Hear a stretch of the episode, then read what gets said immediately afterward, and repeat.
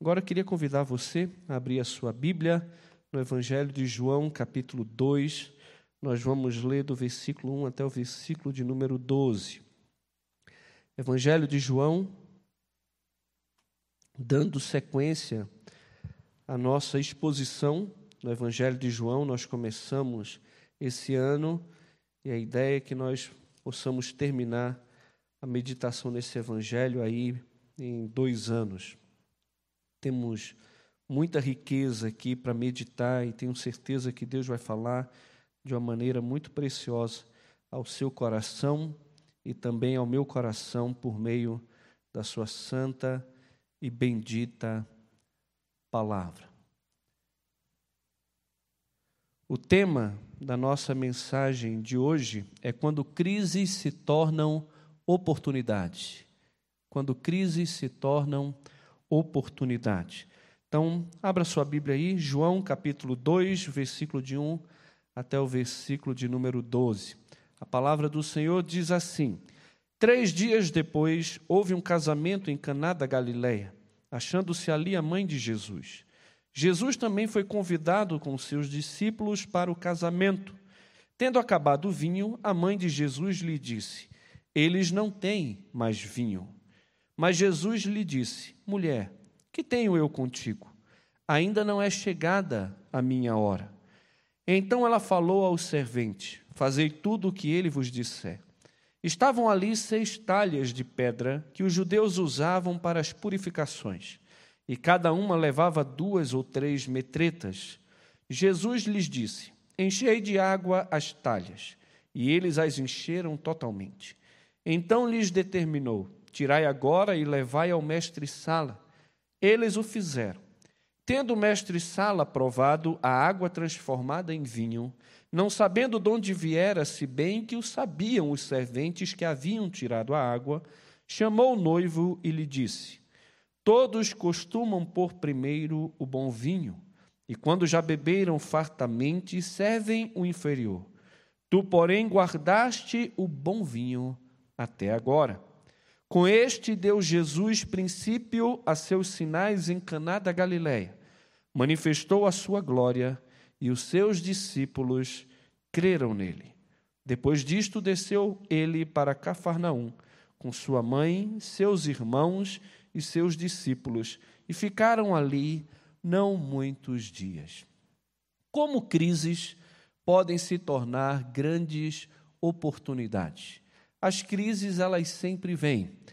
Algumas vezes nós criamos as crises que nos encontramos, algumas vezes nós entramos na crise que outras pessoas trazem para a nossa vida. Os marinheiros, lá quando Jonas estava desobedecendo ao Senhor, ao invés de ir para Nínive e tentou fugir para Tarsis, sobreveio uma grande tempestade ao ponto do navio se despedaçar. E a culpa ali por aquela tempestade tinha um nome, era Jonas. O peso daquele barco não eram as coisas que estavam no barco, mas o profeta em desobediência ao Senhor. Mas os marinheiros, no final, mesmo que a crise não tenha sido causada por causa deles ou por qualquer outro motivo, no final, aquela crise também foi uma bênção na vida deles, que deixaram de adorar os seus deuses e reconheceram em Deus o verdadeiro Deus e passaram a servi-lo e também adorá-lo. O que é que nós vemos aqui no nosso texto?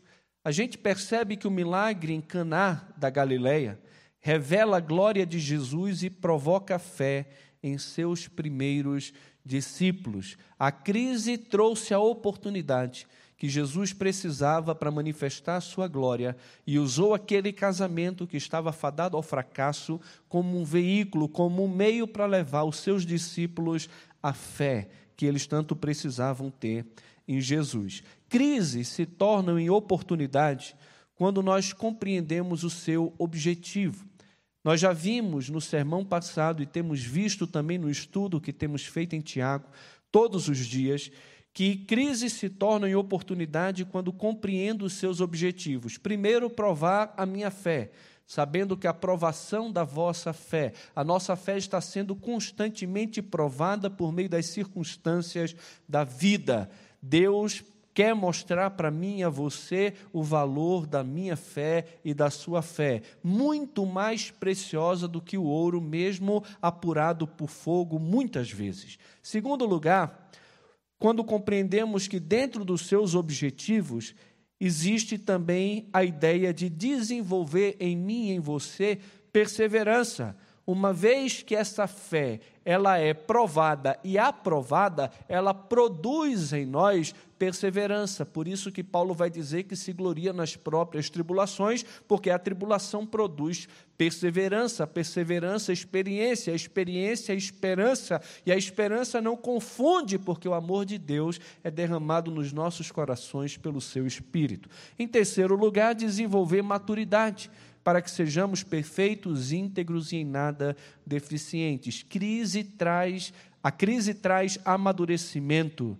crescimento para mim e para você. Até o carvão, quando colocado em pressão, ele se torna um diamante. Então Deus não quer ver seus filhos como carvão, ele nos coloca debaixo de pressão para que eu e você possamos ser melhores amanhã do que nós somos hoje. E em quarto lugar, revelar o nosso amor por ele. Tiago, capítulo 1, versículo 12, vai dizer: Bem-aventurado é o homem que suporta com perseverança a provação, porque depois de ter sido aprovado, receberá a coroa da vida, ou a vida como coroa, né, que o Senhor prometeu dar àqueles que o amam. Então, quem ama ao Senhor persevera no meio das provações, olhando para o céu e não somente para as recompensas e para aquilo que a gente pode receber depois da provação aqui nesse mundo.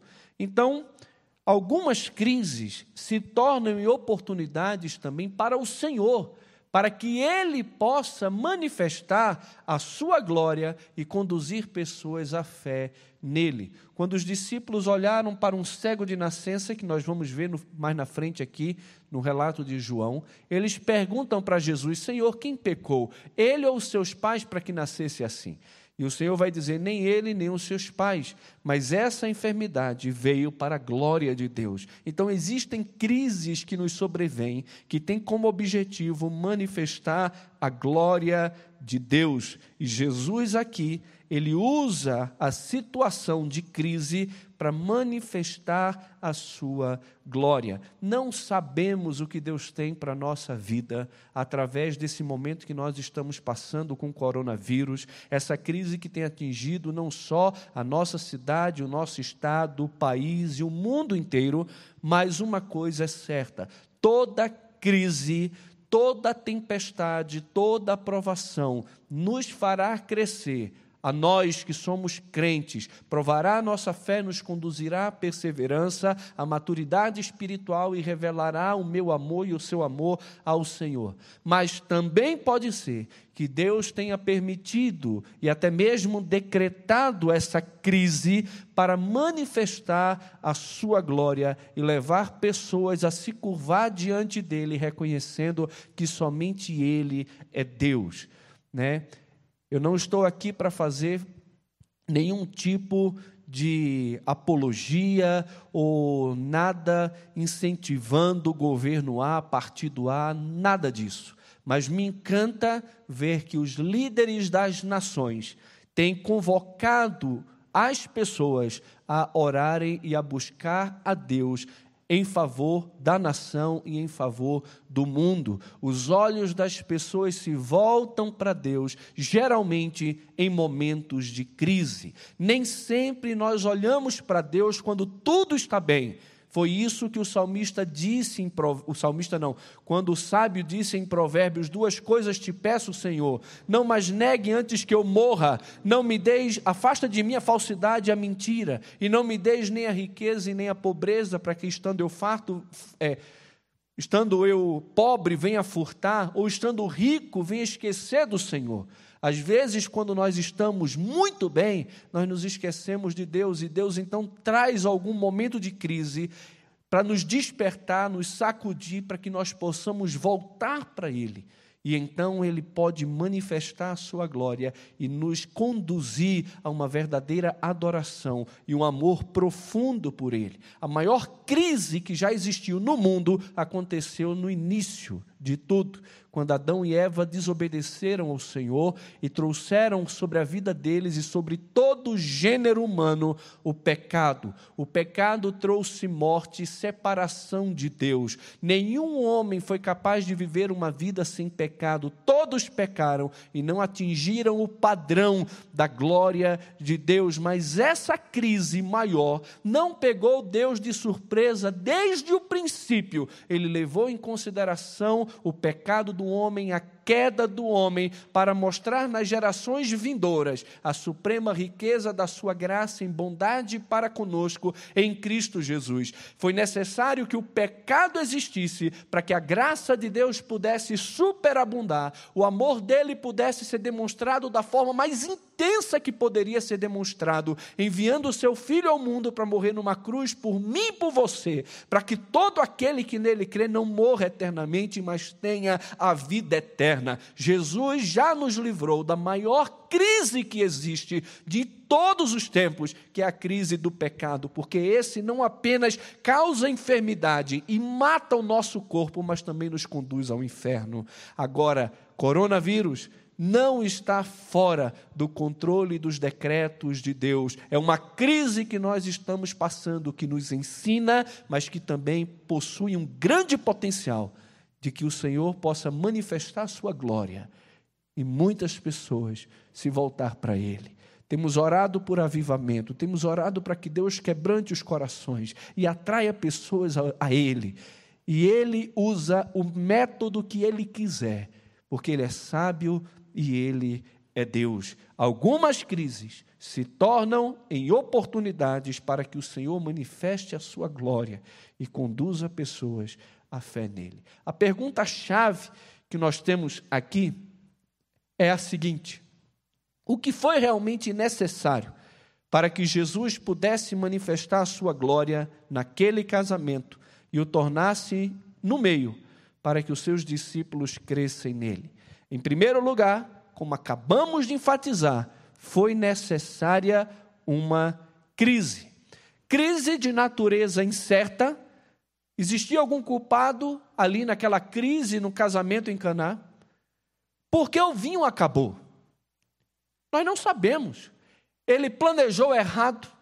Será que estava esperando uma quantidade X de convidados e de repente apareceu mais gente do que o previsto? A festa se prolongou por mais tempo. O que foi que aconteceu? Porque eles não perceberam que o vinho estava acabando. Faltou planejamento e acompanhamento da execução daquilo que foi planejado? Ou eles perceberam que não tinha mais vinho, ou que o vinho iria acabar, mas não tinha recurso suficiente para comprar mais vinho? Será que gastaram tudo que tinham naquela cerimônia, naquela festa de casamento? O texto não diz. O texto não diz, mas diz que houve uma crise. Primeira coisa, aqui para que Jesus pudesse manifestar a sua glória e fazer com que os seus discípulos crescem nesse, o que foi necessário foi uma crise, uma crise que nós não sabemos aqui o que foi que aconteceu para que chegasse a esse ponto, mas também uma crise de consequência conhecida, conhecida tanto pelos serventes como também por Maria. Os serventes sabiam que não tinha mais vinho, não tinha como os garçons irem lá e dar vinho para os convidados. E Maria sabia, ela tinha acesso à cozinha da festa. Talvez o casamento pudesse ser de algum dos seus parentes, Jesus foi convidado, até os próprios discípulos de Jesus foram convidados para essa festa aqui. Então devia ser alguém muito próximo a Jesus, muito próximo a Maria, ao ponto dela saber que eles não tinham mais vinho. Nós passamos por crise. Algumas crises que nós passamos, nós sabemos o motivo. Às vezes somos os responsáveis por elas, às vezes não. Às vezes temos conhecimento da crise, às vezes não. Às vezes outras pessoas que estão de fora têm mais conhecimento e percepção de que nós estamos em crise do que nós mesmos. O texto não relata que o noivo tinha conhecimento que não tinha mais vinho. A noiva não tinha conhecimento, o texto não relata que não tinha mais vinho, mas Maria sabia que eles não tinham mais vinho. Existia uma crise, mas essa crise foi necessária para que Jesus pudesse manifestar a sua glória. Em segundo lugar, em, no segundo lugar não, antes de entrar no segundo lugar, o casamento naquele contexto, para a gente entender aqui a seriedade dessa crise, podia se estender por uma semana.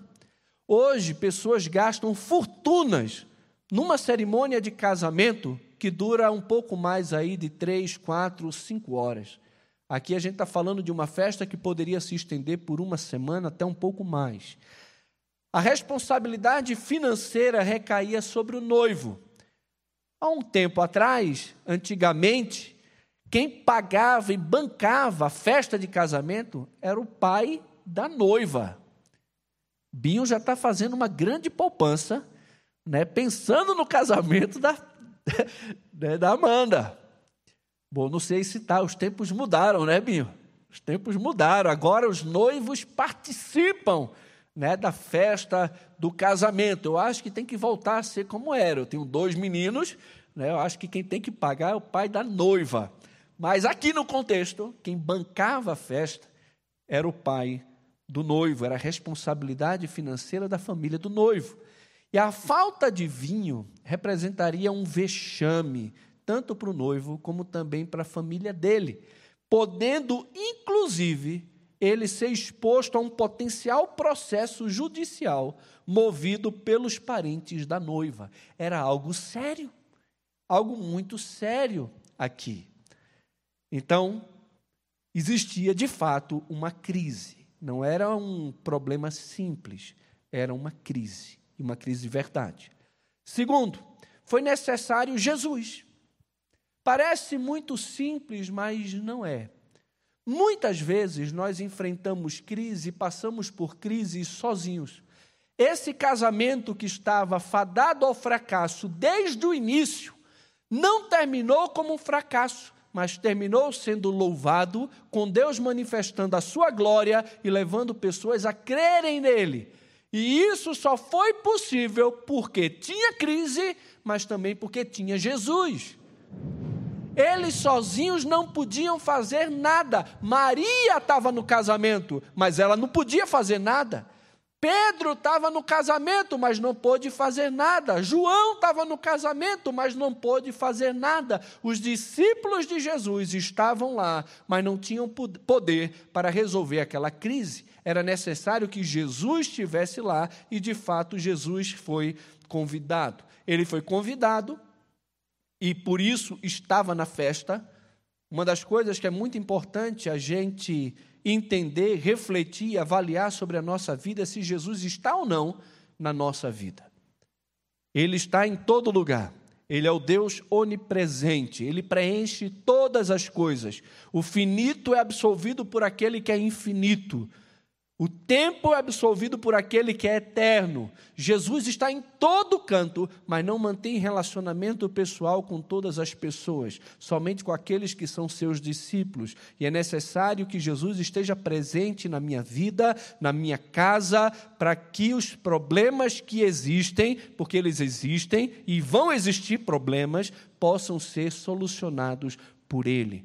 Então Jesus precisa estar presente e para isso ele precisa ser convidado. Ele aqui foi convidado com os seus discípulos e convidar Jesus era um problema sério, porque onde Jesus ia e uma pancada de gente seguindo Jesus, ia muitos discípulos seguindo Jesus, mesmo no início do seu ministério já era muita boca para alimentar além de Jesus. Imagina quando Jesus chegou para Zaqueu e disse: Zaqueu, desce daí, porque importa que eu fique na tua casa. Mas Jesus não foi sozinho e deixou os discípulos na rua. Foi, foram todos os discípulos para a casa de Zaqueu. Vê que coisa. Mas Jesus, ele precisa ser convidado. Convidar Jesus, conhecer Jesus e confiar em Jesus. Quem conhecia Jesus? Maria conhecia Jesus. No momento de crise, No momento que ela percebeu que não havia mais vinho e que aquele casamento iria trazer aos noivos e principalmente ao noivo e à família dele vexame, vergonha e um possível processo judicial, ela, conhecendo a crise dos noivos e daquele casamento, recorre a Jesus porque conhece Jesus, sabe quem ele é, sabe que não é somente o seu filho, o filho do carpinteiro, não, ele é muito mais do que isso. Ele é o próprio Deus que se fez carne e habitou entre nós, cheio de graça e de verdade.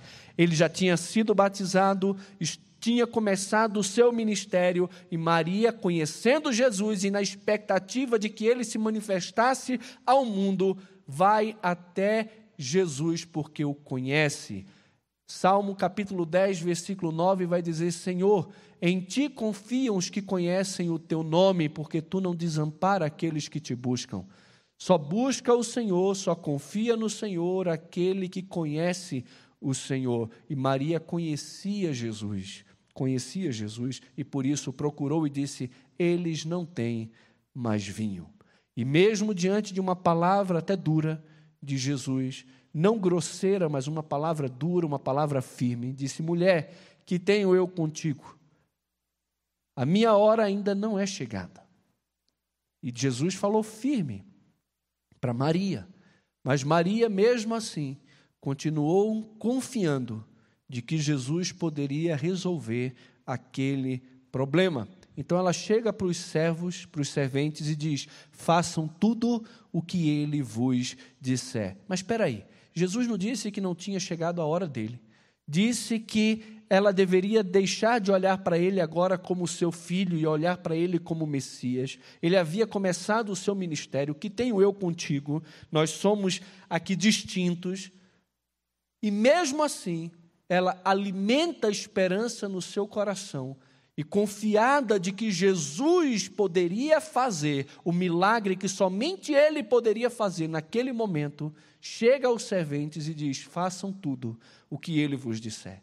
Ela tinha convicção de que ele iria agir e que poderia agir. Maria confiava em Jesus.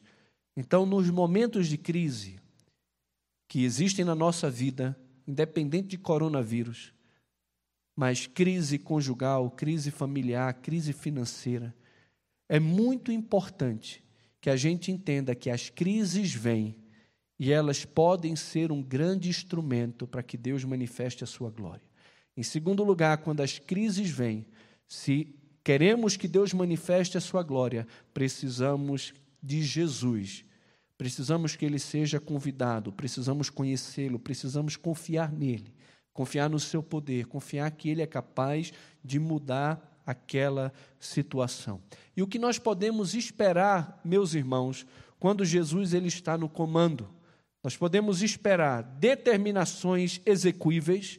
Ele nunca vai pedir para mim, para você, algo que nós não sejamos capazes de fazer ele disse aos servos: encham de água as talhas. A gente está falando aqui de 80 a 120 litros de água, cada uma dessas talhas. Tinham seis talhas. Coloque uma média de 100 litros, 600 litros de água. Jesus disse: encham de água as talhas. Essas talhas eram feitas de pedra que não acumulavam muita sujeira e que os judeus usavam para se banhar, para se lavar antes das refeições, para não comer de forma impura. Então, essas talhas eram usadas para isso. E ele disse para os serventes levar a água até o mestre-sala. Foi isso que Jesus disse. Algo que poderia até ser meio pesado, encher seis talhas com 100 litros de água em cada uma delas, mas totalmente possível de se fazer. Pegar a água e levar até o mestre de cerimônia também era algo, algo completamente razoável. Agora, transformar água em vinho, deixa que Jesus faz. Quando Jesus fala, Tira, tirai a pedra, eles foram lá e tiraram a pedra. Agora, quem disse, Lázaro, sai, foi Jesus. A gente tira a pedra, Jesus ressuscita o morto. A gente coloca água, Jesus transforma a água em vinho. A gente faz aquilo que Deus nos pede para fazer, mesmo em momentos de crise, e principalmente, irmãos, nos momentos de crise. Segundo lugar, devemos esperar submissão completa por parte daqueles que estão debaixo da autoridade de Jesus. Ele disse: Encham de água as talhas, e os servos encheram as talhas completamente, plenamente, não encheram pela metade, não obedeceram pela metade, obedeceram completamente, totalmente. E eles também tiraram a água das talhas e levaram ao mestre de cerimônia. Eles não questionaram Jesus, eles simplesmente fizeram aquilo que o Senhor havia mandado eles fazer. Em terceiro lugar, resultados surpreendentes.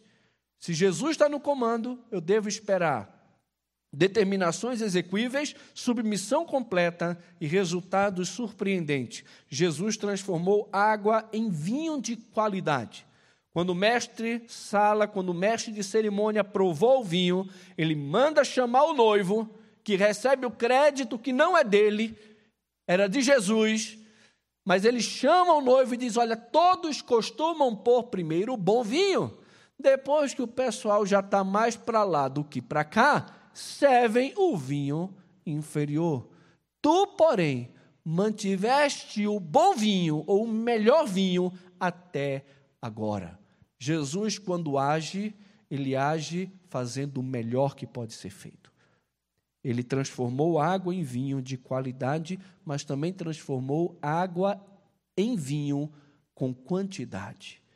Não teve miséria, teve fartura, abundância de vinho aqui.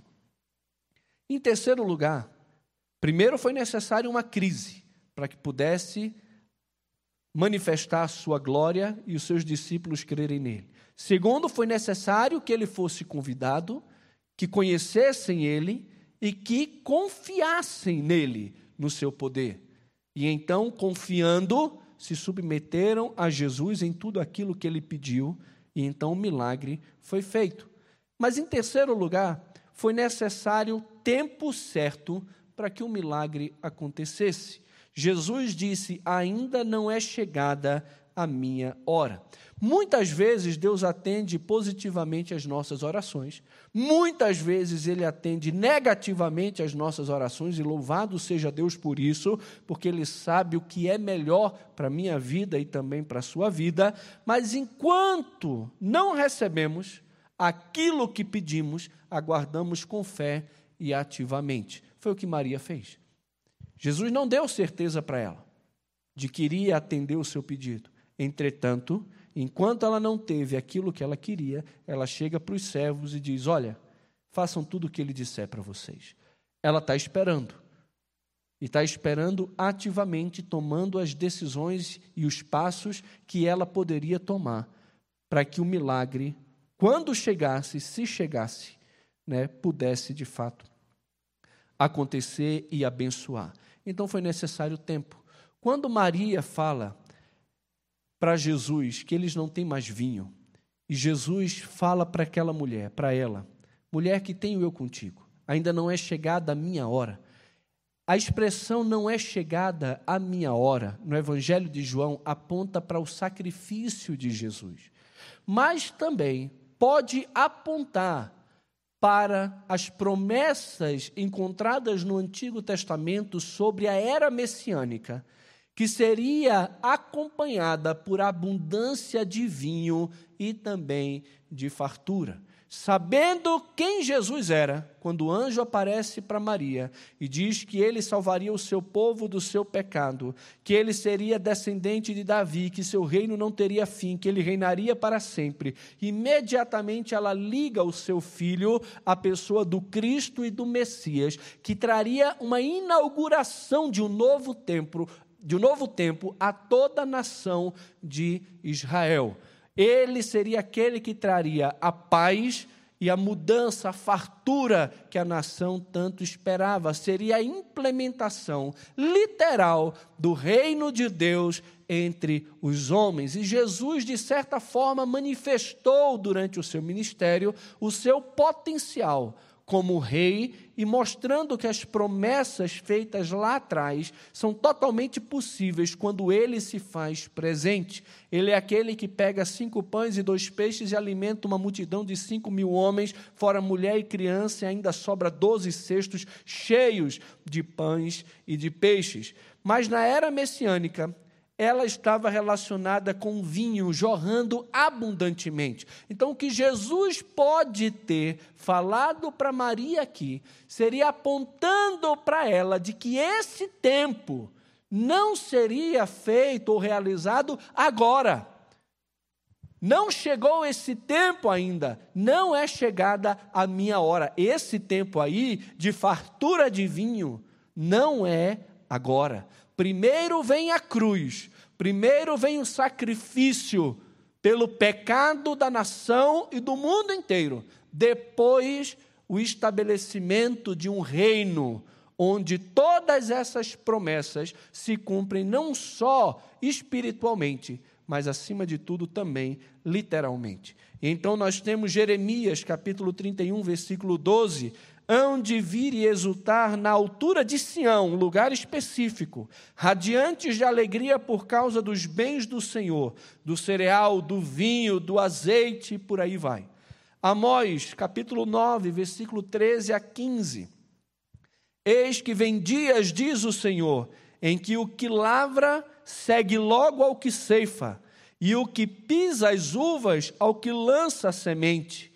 Os montes destilarão mosto, e todos os outeiros se derreterão. Mudarei a sorte do meu povo de Israel. Reedificação, reedificarão as cidades assoladas e nelas habitarão. Plantarão vinhas e beberão o seu vinho. Farão pomares e lhes comerão o fruto. Plantá-los-ei na sua terra, e desta terra que lhes dei já não serão arrancados, diz o Senhor o teu Deus. Então mostra aqui uma fartura em toda a terra, uma permanência em toda a terra, da qual eles não seriam retirados, e uma abundância de vinho. Então, o vinho e a abundância de vinho está relacionada a um período messiânico e à própria presença do Messias. Possivelmente, quando João diz que aqui Jesus deu princípio aos seus sinais, ao invés de milagres, ele usa a palavra sinais e manifestou a sua glória, é porque o milagre não era um milagre comum, mas era um milagre que apontava para uma realidade de quem Jesus era. A abundância de vinho apontava para a pessoa do Messias que mostra a sua capacidade de fazer o que foi prometido lá atrás, causando esperança no presente, fé no presente e também esperança de uma consumação futura desse reino prometido. E a crise no casamento, ele, ela revelou atributos de Jesus que nós podemos ver, como vocês podem ver aqui do lado também. Messianidade, deu princípio aos seus sinais, maestria, ele foi convidado para o casamento com os seus discípulos, ele é o mestre por excelência. Jesus não ensina somente por palavras, mas também por meio das circunstâncias da vida. Os seus discípulos estavam presentes, viram tudo o que foi feito e, quando olharam para Jesus, confiaram em Jesus que de fato ele era o Messias prometido. Ele é mestre por excelência e Deus está nos ensinando, meus irmãos, não somente através da Sua palavra, mas também através das circunstâncias, das crises que nós enfrentamos. Terceiro lugar, misericórdia. Eles não têm mais vinho. Não tinham mais vinho, não importa o motivo porque não tinham mais vinho, o fato é que eles não tinham mais vinho. Eles mereciam o vexame, a vergonha, mas Jesus usou de misericórdia. Não permitiu que não permitiu que eles recebessem aquilo que eles mereciam receber, mas agiu em favor deles com misericórdia, não somente com misericórdia, mas também com graça tu mantiveste o bom vinho até agora. Ele poderia ter feito qualquer vinho, somente para aquela família não passar vergonha, mas ele fez o melhor vinho. E o feito dele na vida daquela família, daquele casal que estava começando a sua vida conjugal, foi um feito de graça, um feito maravilhoso de amor, de misericórdia e de graça na vida daquela família. E, em último lugar, poder manifestou a sua glória. Somente Jesus ultrapassa o limite do tempo. Ele pega uma água e transforma no vinho. Ele pega H2O e transforma numa substância fermentada que nem precisava de água. Meus irmãos, que negócio fantástico é esse aqui. Ele pega uma bebida inodoro, insípida, incolor e transforma numa bebida cheirosa, bonita e saborosa. É isso que Jesus faz. É isso que Jesus fez na minha vida, pegou a minha vida sem graça, a minha vida entregue ao pecado, e ele então agiu na minha vida com misericórdia e graça, e aonde existia crise, aonde existia o pecado, aonde existia desgraça, onde não tinha esperança, ali ele agiu e transformou a vida daquele menino de 17 anos num homem que o ama, que o teme, que o adora, porque é isso que Jesus faz. Jesus transforma crises em triunfo, provações em triunfo, casamento destinado em fracasso no meio para manifestar sua glória e levar pessoas a crer nele. Deus usa circunstâncias difíceis que sobrevêm sobre a sua igreja e sobre o mundo para manifestar sua glória e atrair pessoas à fé e à confiança nele. Então, toda crise é uma oportunidade para Deus manifestar a sua glória, meus irmãos. Quer seja pelo nosso crescimento espiritual, quanto pelo milagre que ele pode realizar. Simplesmente devemos crer. Que Deus em Cristo nos abençoe e que você possa transformar as crises em oportunidades. Cresça com elas. E que Deus, na sua infinita misericórdia e graça, possa optar por manifestar a sua glória na crise que você está enfrentando. Quando tempestades se levantam, o Senhor Jesus pode agir de duas formas. Ele pode olhar para você e dizer: venha, e você vai ter que sair do barco e ir na direção dele, pisando sobre as águas. Eu vou dizer uma coisa para você: tem que ter muita fé para fazer isso. Segunda forma é ele chegar para a tempestade e falar: acalma-te, emudece e simplesmente acalmar e ficar tudo bem. Ele não nos promete que vai nos livrar da crise, mas ele nos chama a caminhar na direção dele no meio dela. E no meio das crises precisamos continuar crendo que ele é poderoso para transformar água em vinho, que ele é poderoso para transformar as nossas crises em oportunidades para que o nome dele seja glorificado e que muitas pessoas possam vir a crer em Jesus através da nossa vida, através daquilo que Ele tem feito já na minha vida e também na sua vida. Que Deus em Cristo nos abençoe. Vamos orar. Pai, muito obrigado por esse dia. Em nome de Jesus, agradecemos ao Senhor pela tua palavra. Agradecemos ao Senhor porque as crises não estão acima do Senhor. Se existe tempestade, também podemos ver Jesus andando sobre ela. Se existe falta de vinho, podemos relembrar que o Messias é aquele que traz fartura de vinho em abundância. Jesus é o Messias que abençoou com muito vinho aquele casamento fadado ao fracasso e transformou aquela crise numa oportunidade para manifestar a sua glória e levar os seus discípulos a crerem nele. Senhor, nós estamos passando por uma crise. O mundo passa por crise.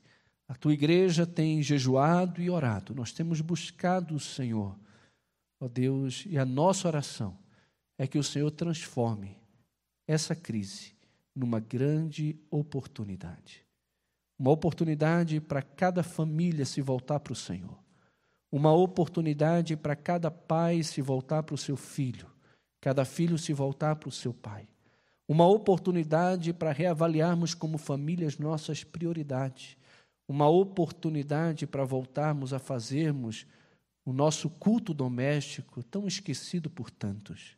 Uma oportunidade para revermos as nossas prioridades a respeito dos investimentos financeiros e daquilo que temos feito com o recurso que é teu, nesse momento em que tanta gente precisa de apoio, tanta gente perdendo emprego, gente que não tem nem o básico, Senhor. Nesse momento, revemos as nossas prioridades financeiras. E cada uma dessas reflexões nos aproxima ainda mais da vontade do Senhor para a nossa vida e nos conduz a um amadurecimento na fé e na vida cristã. Nos ajuda a crescermos na crise, que ela nos transforme para a glória do teu nome. Mas rogamos ao Senhor também que o Senhor manifeste a tua glória ó Deus, nessa situação. Rogamos ao Senhor que haja de uma maneira extraordinária, ó Deus, para que as pessoas possam ver o teu agir e que isso possa conduzir muitos à fé no Senhor. Que o mundo se volte para ti e que isso que tem acontecido possa despertar os corações, abrir os olhos para o pecado, conduzir cada um a um verdadeiro arrependimento ó Deus, e reconhecimento de que sem o Senhor nós somos nada. Obrigado por tudo. Oro ao Senhor por cada família, por cada pessoa que tem nos assistido, não só hoje, mas também nos domingos pela manhã, nas programações durante a semana, que a tua palavra continue alimentando os nossos corações. É no nome de Jesus que nós oramos. Amém. Meus irmãos, que a graça do nosso Senhor Jesus, o amor de Deus, o nosso Pai, a comunhão, o consolo e o poder do Santo Espírito de Deus repouse sobre cada um de nós, até o dia bendito e glorioso, quando estaremos para sempre com o nosso Senhor. E que Ele faça com que o nosso amor aumente mais e mais, em pleno conhecimento e em toda percepção, a fim de aprovarmos as coisas excelentes e sermos sinceros e inculpáveis para o dia de Cristo, cheios do fruto de justiça o qual é mediante Jesus Cristo, para a glória e para o louvor do nosso Deus. Amém. Amém e amém.